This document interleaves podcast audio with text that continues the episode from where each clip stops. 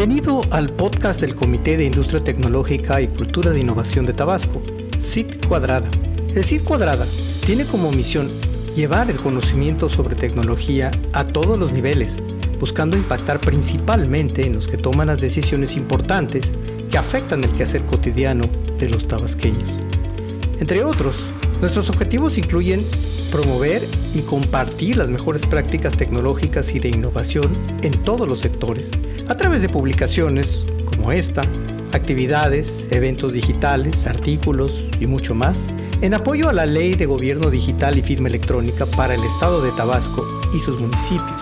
Ofrecer activamente asesoría en la elaboración de políticas públicas, normas y leyes que estén relacionadas con tecnología, con el fin de incorporar en ellas la visión tecnológica actualizada de la que muchas veces carece, y difundir una cultura de innovación en nuestro Estado, en el que tenemos que aprender a aprovechar mejor tanta riqueza que la tierra que pisamos nos brinda. Esperamos que disfrute este mensaje y nos ayude a difundirlo por todo lo largo y ancho de nuestro bellísimo estado, Tabasco.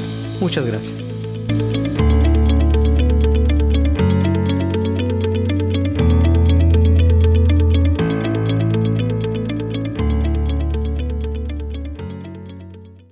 El tema que nos toca tratar hoy es acerca de todo lo que no sabías sobre la nube. Y lo primero que no sabías sobre la nube es que la nube no existe. No, no, no estoy bromeando, no es un chiste, no es un cuento. Lo que pasa es que el término la nube en realidad está muy mal empleado. Si la nube fuera una referencia a la tecnología cuyo nombre formal y oficial es computación en nube, entonces claro que existe, porque esta tecnología existe y es una tecnología muy bien desarrollada, es una tecnología con sus características propias, para la cual hay todo tipo de certificaciones, están desarrollando estándares y obviamente hay productos en el mercado basados en esta tecnología. Si cuando decimos la nube nos referimos a la computación en nube, entonces la nube existe. Pero la nube como generalmente se concibe, y ahí es donde probablemente esto no lo sabías, esa es la que no existe. Uno de los grandes mitos que hay alrededor de todo esto de la computación en nube es creer que el Internet es la nube y no puede haber mayor falsedad. El Internet definitivamente no es la nube y por eso digo que la nube no existe. La nube como tecnología de computación en nube, claro que existe. Pero un solo lugar, así como general, universal, en donde todo lo que almacenamos y procesamos se ejecuta como si fuera un solo sitio, una sola nube, eso es lo que no existe. Entonces, en ese sentido, usar el término la nube está equivocado. Deberíamos de decir, con el artículo correcto, una nube, refiriéndonos a una nube en particular, la nube de la cual estamos utilizando los recursos para su acceso remoto. Pero entonces, repasando un poco, la nube, como referencia a la tecnología de computación en nube, claro que existe, la computación en nube es la tecnología fundamental subyacente que da lugar a muchos, múltiples sitios en donde existe infraestructura tecnológica físicamente implementada que se comparte entre muchos consumidores para que ellos puedan acceder a esos servicios como servicios de manera remota. Prácticamente estamos alcanzando a definir lo que es en realidad una nube, pero tenemos que usar el artículo correcto, una nube. Una nube como la nube de Amazon, como la nube de Microsoft, como la nube de Google, como la nube de Basanta. En fin, hay un sinnúmero de nubes y cada una es un ambiente independiente. Inclusive a estas alturas en general hay todavía muy poca estandarización entre las diferentes nubes que existen allá afuera. Casi cada una de ellas tiene sus propios mecanismos de acceso, de conexión, de implementación de infraestructura y de administración y operación de los recursos que ahí se encuentran.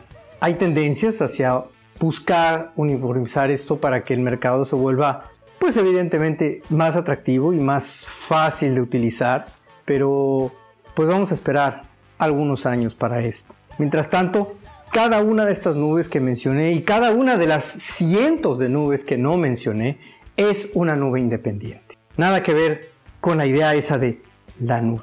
Ahora, si nos referimos, como dije al inicio, a la nube como la computación en nube, entonces sí estamos hablando de una tecnología muy específica que sirve para presentar modelos de aprovisionamiento de infraestructura tecnológica como servicios, de tal manera que se puedan acceder remotamente, se puedan compartir entre múltiples usuarios, tengan altos niveles de capacidad, de disponibilidad, de desempeño y permitan que las empresas hagan uso de estos servicios para evitar tener que implementar su propia infraestructura. Podemos hacer una analogía, algo muy parecido a lo que está sucediendo hoy en día con la nube, me refiero a la tecnología, es lo que sucedió a finales del siglo antepasado, de hecho, con la electricidad. Otra vez, un término que tal vez está mal utilizado, porque la electricidad es el fenómeno físico como tal, pero ahora le llamamos así también al servicio de energía eléctrica que nos provee, pues en el caso particular de nuestro país, eh, la única empresa estatal que existe para eso, que es la Comisión Federal de Electricidad. Hace casi un par de siglos, si una empresa una fábrica, una oficina, una industria, lo que fuera, quisiera utilizar la energía eléctrica, tenía que montar sus propias plantas de generación de energía eléctrica y entonces generar su propia energía eléctrica para poderla consumir internamente y poder hacer que sus máquinas, sus equipos y todo su proceso productivo funcionara. Esto era algo altamente costoso y era independiente para cada organización, para cada empresa. A alguien se le ocurrió un famoso inventor norteamericano de nombre de Thomas Alva Edison, que él podría montar generadores de energía eléctrica en un solo sitio para ofrecer el servicio de aprovisionamiento de energía eléctrica a la población. Su proyecto comenzó eh, ofreciendo la energía eléctrica a las ciudades en sí, para la iluminación pública, para el alumbrado público. Pero de ahí pues fue creciendo, fue cambiando fue evolucionando como está justamente en estos momentos la nube, la tecnología de la computación en nube. Y finalmente, pues después de tantos años, estamos ahorita en una situación en la que a nadie se le ocurre montar su propia planta de energía eléctrica para poder consumir energía eléctrica para sus equipos, para su operación, para su fábrica. A menos que esté en una situación en la que la falta de esta energía eléctrica pueda causar realmente pérdidas monstruosas. Y entonces recurre a tener un generador o dos de respaldo, con apenas la suficiente capacidad para poder suministrar energía eléctrica a sus procesos más fundamentales. Solo en este sentido, todavía algunas empresas, y no son las más, generan su propia energía eléctrica. Todas las demás, prácticamente todo el mundo, consume la energía eléctrica que provee la compañía de luz. Ese es precisamente el modelo que la tecnología de computación en nube busca replicar pero ya no para la energía eléctrica, eso ya existe, sino para los servicios de tecnología de información en general. Todo lo que es TI, todo lo que son sistemas de información, todo lo que es informática, desde la infraestructura, que así es como precisamente se llama el modelo fundamental de oferta de servicios a partir de una nube, infraestructura como servicio, hasta las soluciones completas, integrales, que tienen toda la funcionalidad que puede requerir un negocio para toda su operación en la modalidad de software como servicio. En medio existe una modalidad llamada plataforma como servicio que ofrece un ambiente dispuesto al desarrollo o la implementación de soluciones propias. Entonces es como un intermedio, tiene más que infraestructura, pero no tiene la solución ya completada. La solución la provee el consumidor final. Entonces, esto es lo que es realmente la nube la tecnología de la computación en nube. Y sirve para que múltiples proveedores, que se llaman proveedores de nube, tal cual, puedan implementar grandes cantidades de infraestructura con muchísima capacidad de procesamiento, de almacenamiento, de conectividad y además muchísimas facilidades para satisfacer los principales requerimientos que puede tener en un momento dado un centro de datos, en términos de seguridad, alta disponibilidad, energía, cosas de las que las empresas ya no tendrían por qué preocuparse si finalmente toman la decisión de utilizar los recursos de una nube.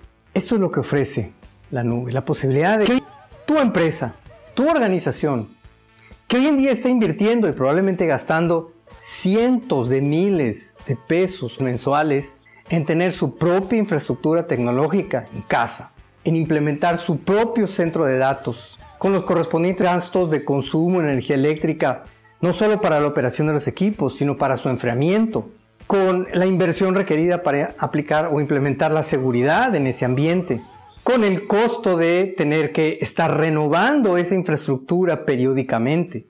Antes un servidor podía durar unos 7 años en operación, eso fue bajando a 5. Hoy en día un servidor con 3 años de antigüedad prácticamente ya no sirve para nada. Hay que reemplazarlo porque todo el software que corre sobre esa infraestructura evoluciona de manera tan rápida hoy en día gracias a la agilidad en los negocios y a muchas otras tecnologías y paradigmas que han evolucionado alrededor de las tecnologías de información como DevOps, por poner un ejemplo, que rápidamente exigen mucha mayor capacidad de la infraestructura que tenemos y hacen que en tres años haya que cambiar todos los servidores nuevamente. Y si no, pues haya que aguantarse con una infraestructura que apenas, apenas alcanza, que se cae a cada rato. Eso a mí como director de informática durante tantos años, me sorprendía de una manera increíble.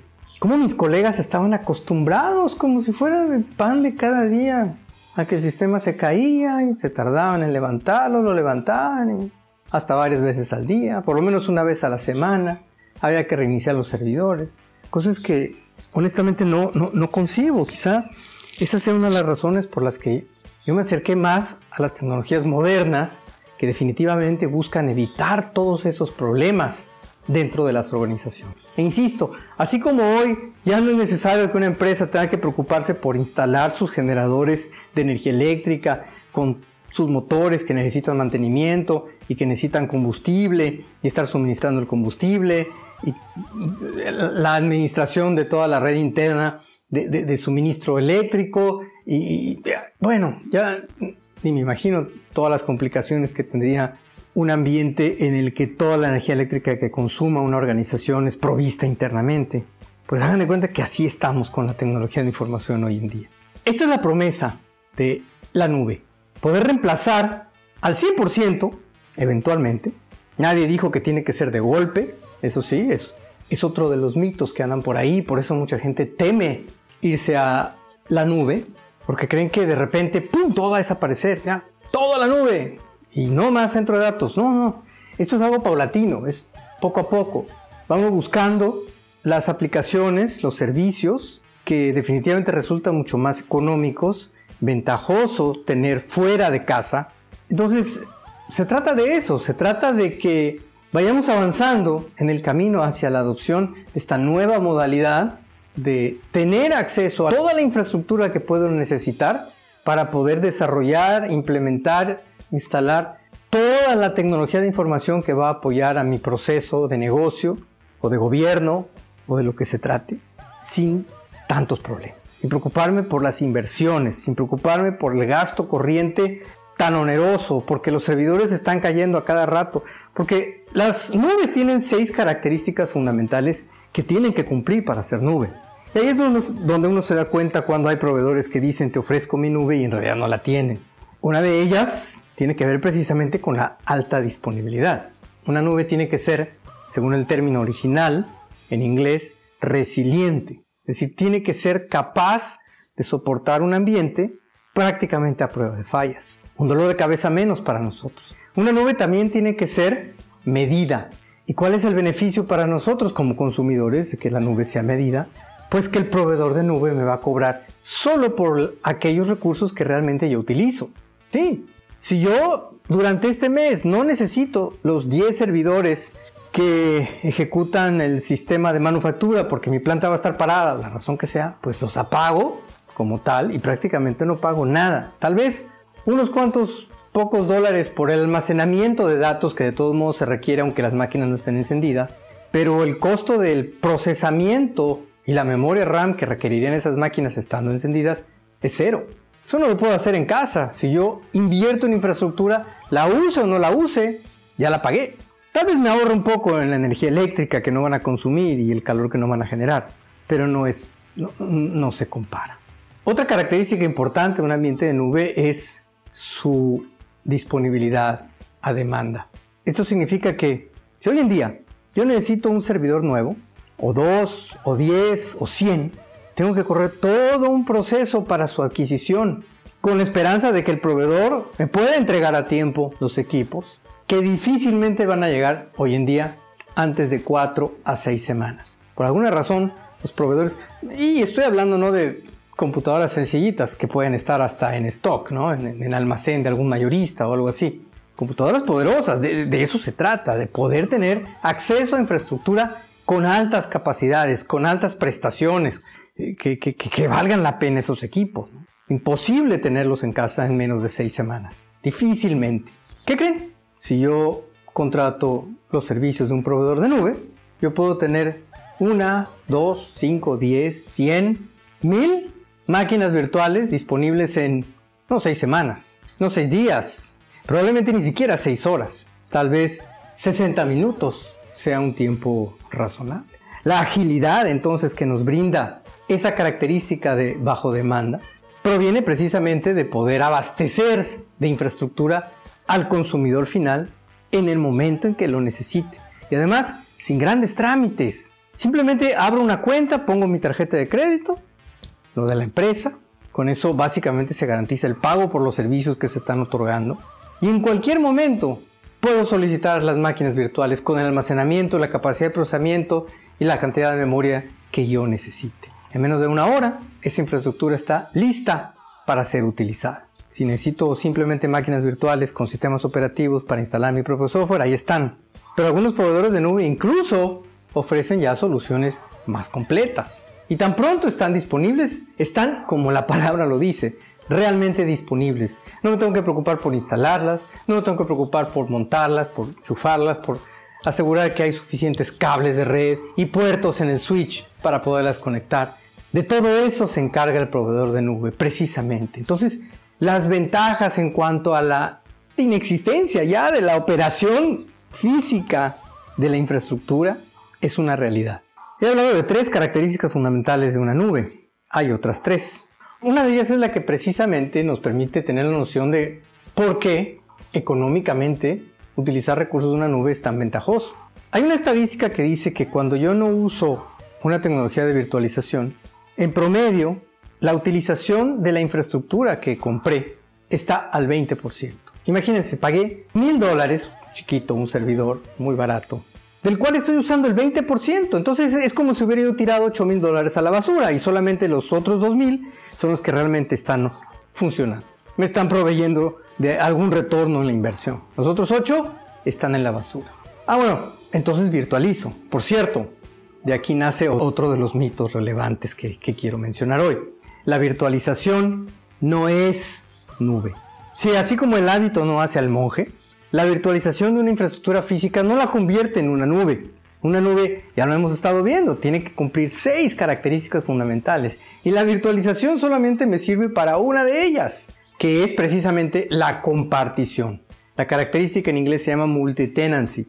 En otras palabras, la posibilidad de que haya múltiples consumidores compartiendo la infraestructura disponible por parte del proveedor de nube.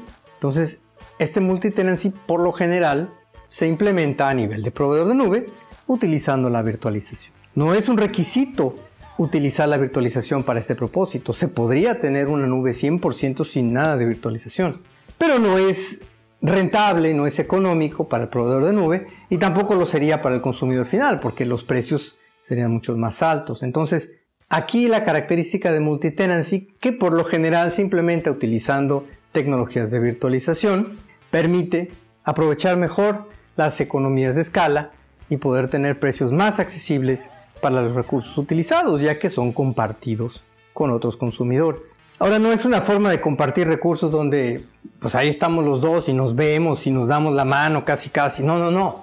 Evidentemente las tecnologías que se utilizan para esto permiten que la compartición sea, y es parte de esta característica multitenancy, totalmente transparente. Es decir, ningún consumidor es afectado ni siquiera se entera de que otro consumidor está compartiendo el recurso físico, porque a través de la virtualización precisamente lo que se le entrega a cada consumidor es un recurso totalmente dedicado desde un punto de vista virtual a su uso y administración. Entonces tenemos ya el uso bajo demanda, la medición, el multitenancy, la alta disponibilidad o resiliencia que hemos mencionado, y tenemos otra característica que se llama el acceso ubicuo. Esto obliga a los proveedores de nube a permitir que todos sus servicios provistos sean accesibles a través de cualquier dispositivo que se requiera. Y en cualquier parte del mundo también, ¿por qué no? Ahí es donde entra el Internet. Estoy de acuerdo en que Internet es una red mundial que permite que todo el mundo se conecte con todo el mundo. Eso es lo que realmente es Internet. Insisto, no es la nube. Desafortunadamente durante mucho tiempo se utilizó un diagramita de una nube para representar Internet como una idea de decir aquí adentro yo no sé ni cómo están conectados todos entre sí, y eso es cierto, pero no porque sea una nube. Pues uno entra en una nube, en un avión por ejemplo, y pues no ve nada, ¿no? Los pilotos no ven nada, tienen que volar por instrumentos, pero no ven nada, y, y esa es la idea de usar esa nube para representar a Internet, pero no porque la nube sea Internet ni Internet sea la nube, y eso ya lo discutimos desde un principio. Sin embargo, Internet sí lo que permite es que todos los proveedores de nube puedan cumplir con esta característica, la característica de acceso ubicuo.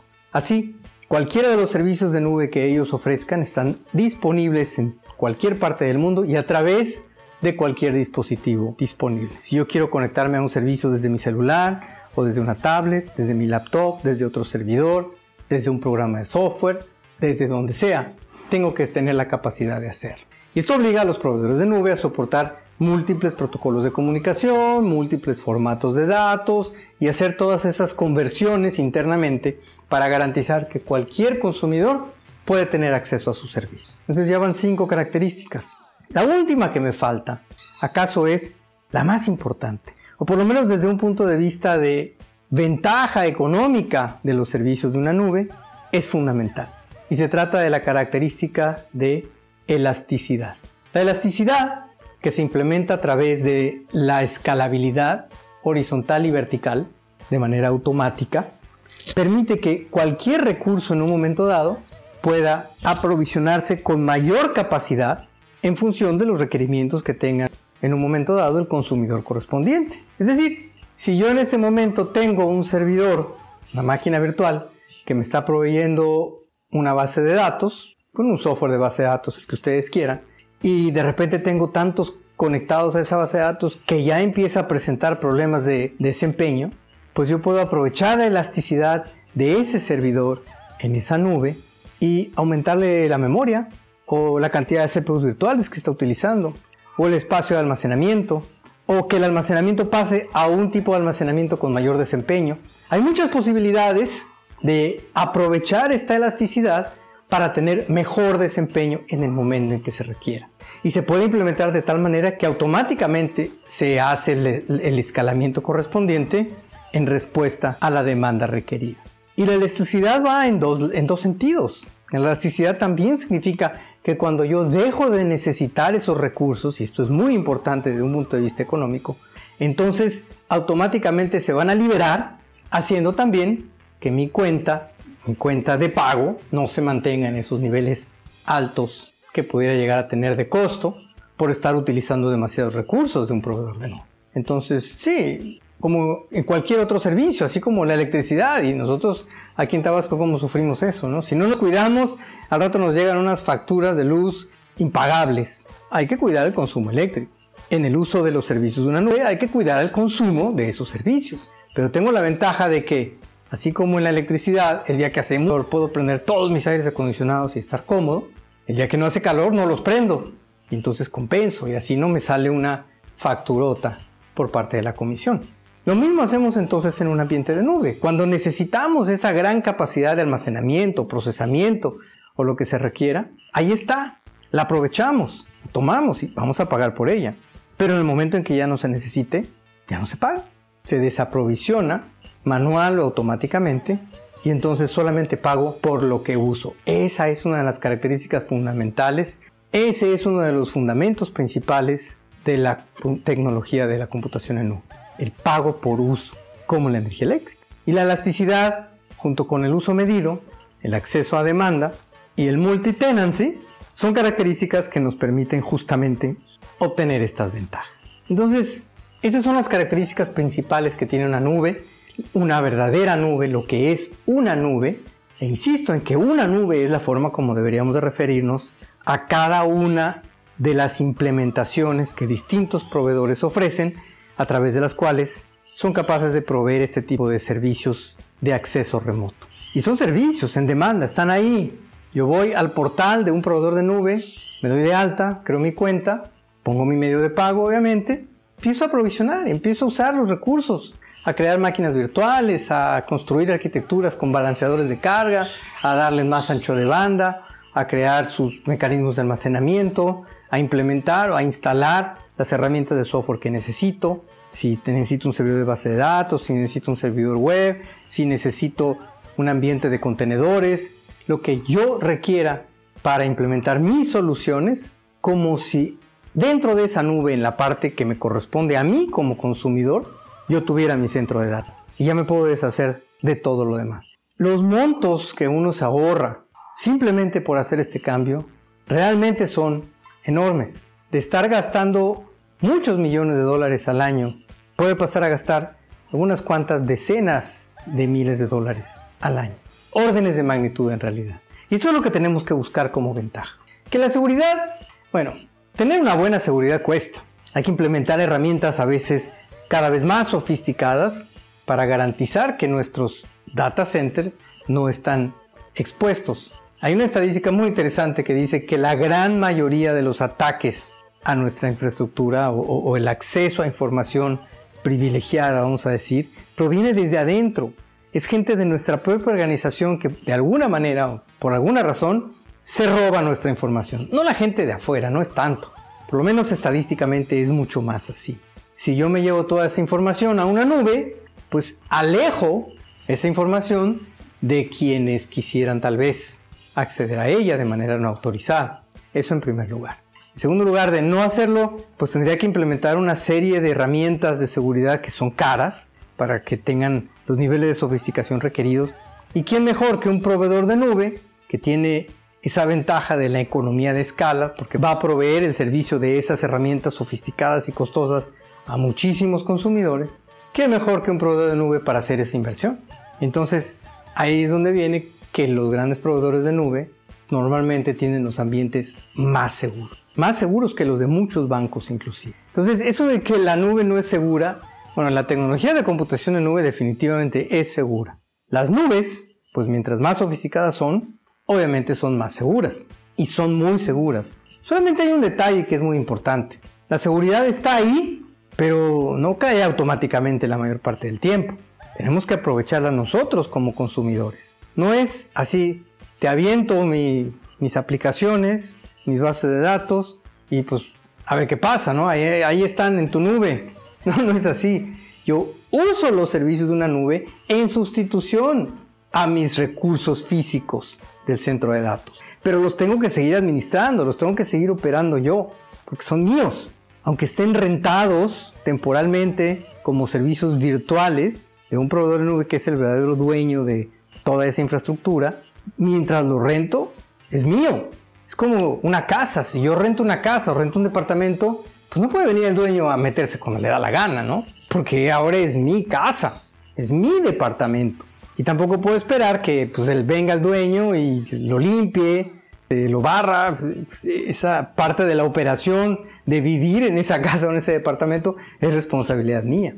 Entonces, una analogía que a mí me gusta hacer con respecto a la seguridad es, imagínense que yo tenga un montón de dinero ahí debajo del colchón y alguien lo ve y me dice, oye, pues no tengas eso ahí, alguien te lo puede venir a robar. Ya me da la idea de que a lo mejor a él se le ocurrió, ¿no? Llévalo al banco.